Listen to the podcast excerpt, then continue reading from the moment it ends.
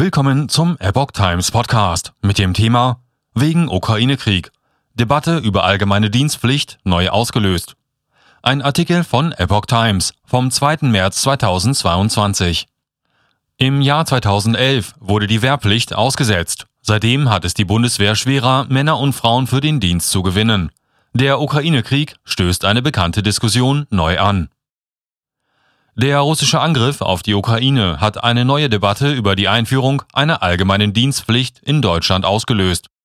Politiker aus Union und SPD forderten eine Diskussion über einen solchen Schritt, der Wehrdienst und soziale Dienste vereint. Pro-Stimmen aus FDP, SPD, CDU und AfD. Dagegen erklärte FDP-Fraktionschef Christian Dürr eine Neuauflage der Wehrpflicht in Deutschland für ausgeschlossen. Unsere Aufgabe ist es jetzt, die Truppen gut auszurüsten und Strukturen zu verbessern, damit sie jederzeit einsatzfähig ist. Es geht nicht um Mobilmachung, sondern um volle Bündnisfähigkeit, sagte Dürr der deutschen Presseagentur. Der Sicherheitsexperte der SPD-Bundestagsfraktion, Wolfgang Helmich, sagte der Düsseldorfer Rheinischen Post, die Debatte über eine allgemeine Dienstpflicht müssen wir dringend führen, denn dafür brauchen wir einen gesellschaftlichen Konsens. Er sagte, eine Dienstpflicht würde den Gemeinsinn fördern. Der stellvertretende Vorsitzende der Unionsfraktion, Johann Wadefull, fordert den Ausbau des Bundesfreiwilligendienstes zu einem allgemeinen Dienst in der Bundeswehr und anderen Blaulichtorganisationen. Wenn dieser Dienst finanziell attraktiv gemacht wird und konkrete Vorteile wie das Ansammeln von Rentenpunkten oder ein erleichterter Zugang zu Studien- oder Ausbildungsplätzen geschaffen werden, haben wir die Chance, sehr viel mehr Personal anzuwerben, sagte Wadefull der Welt. Der AfD-Verteidigungspolitiker Rüdiger Lukassen fordert unterdessen, die allgemeine Wehrpflicht müsse sofort reaktiviert werden. Zudem müsse die gesamte Wehrfassung wieder aufgebaut werden, so Lukassen. Strikte Absage von CSU-Landesgruppe. Die Wehrpflicht war im Juli 2011 nach 55 Jahren unter dem damaligen Verteidigungsminister Karl Theodor zu Gutenberg, CSU, ausgesetzt worden, was in der Praxis einer Abschaffung von Wehr- und Zivildienst gleichkam.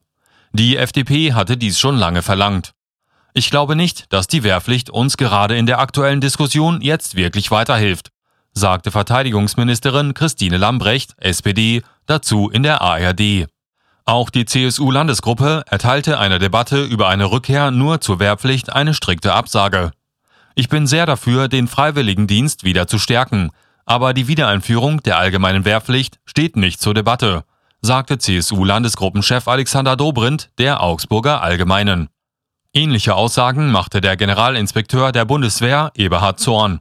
Er spricht sich eindeutig gegen einen solchen Schritt aus. Die Wehrpflicht, so wie wir sie noch kennen, ist in der jetzigen Situation nicht erforderlich, sagte Zorn den Zeitungen der Funke Mediengruppe. Die Bundeswehr und ihre Aufgaben hätten sich verändert. Für den Kampf im Cyberraum, um nur ein Beispiel zu nennen, sind Wehrpflichtige absolut ungeeignet, erklärte Zorn. Wir brauchen gut ausgebildetes, in Teilen sogar hochspezialisiertes Personal, um das gesamte Aufgabenspektrum abzudecken, so Zorn. Nach Angriffskrieg neue Realität. Gleichzeitig stellt Zorn die Bundeswehr unterdessen auf tiefgreifende Veränderungen ein. Der rücksichtslose Angriffskrieg des russischen Präsidenten Wladimir Putin gegen die Ukraine habe eine neue Realität geschaffen, schrieb Deutschlands ranghöchster Soldat an die Truppe. Zorn verwies auf das nun beschlossene Milliardenprogramm für die Streitkräfte. Rückgrat der Bundeswehr müssen wieder voll ausgestattete, aus dem Stand projektionsfähige Streitkräfte sein, die zur hochintensiven Gefechtsführung im Rahmen von NATO und EU befähigt sind, so Zorn.